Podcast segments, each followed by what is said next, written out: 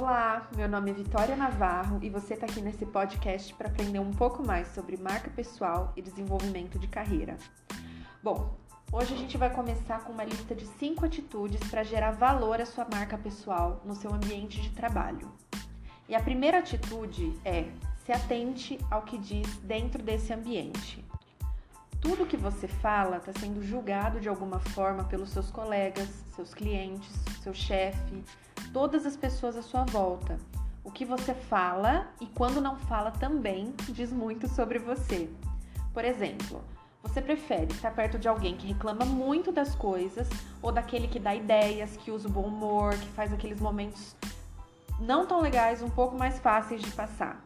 É claro que cada um de nós tem um perfil e um jeito de ser só nosso, e é isso que diferencia a gente. Mas pensa comigo, o que você pode falar em algumas situações que você geralmente reclamaria?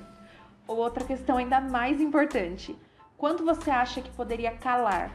Difícil às vezes, eu sei, mas o momento passa e a sua imagem fica.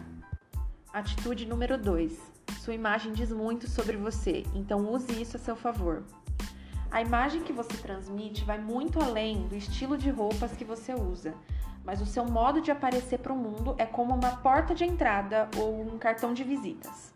Você não precisa vestir o que não tem o seu estilo só para impressionar outra ou outras pessoas.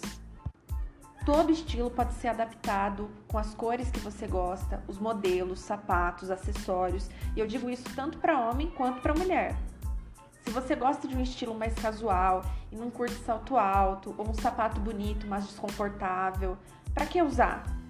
Seu estilo é seu e você precisa se sentir bem e mais autêntico com ele. Terceira atitude: compartilhe conhecimento. Quantas vezes a gente vê de perto alguém que sabe, mas não compartilha para não tomar em lugar dele ou para que ele siga sendo mais entendido do assunto naquele lugar? Eu tô aqui para te dar um toque. Não seja essa pessoa. Quando você ensina algo, além de estar tá aprendendo também, você demonstra uma essência de liderança que é muito buscada no mercado.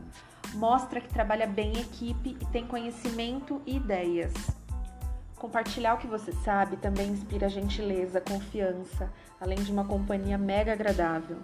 Vamos combinar que se você sabe de alguma coisa que vale a pena passar para os outros porque vai ser positivo, chega a ser um pouco de egoísmo guardar para você, né? Então vamos compartilhar conhecimento. Quarta atitude: não entre em polêmicas e assuntos desnecessários. Você nunca vai saber exatamente a opinião ou posicionamento de todas as pessoas que você conversa no dia a dia. E dar opinião, discutir um tema ou debate só são interessantes quando para o crescimento de quem participa.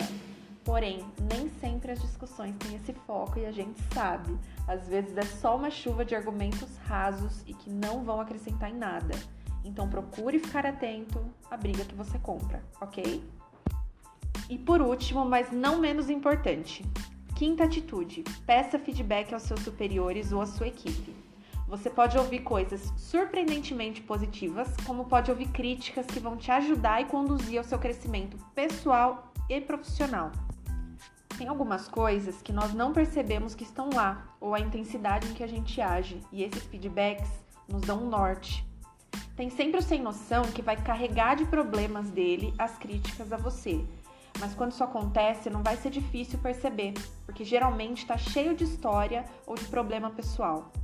Bom, esses são temas que daria pra gente ficar horas conversando, mas eu quis aqui resumir e dar algumas dicas mais práticas. Espero que vocês tenham gostado e um ótimo dia e um beijo!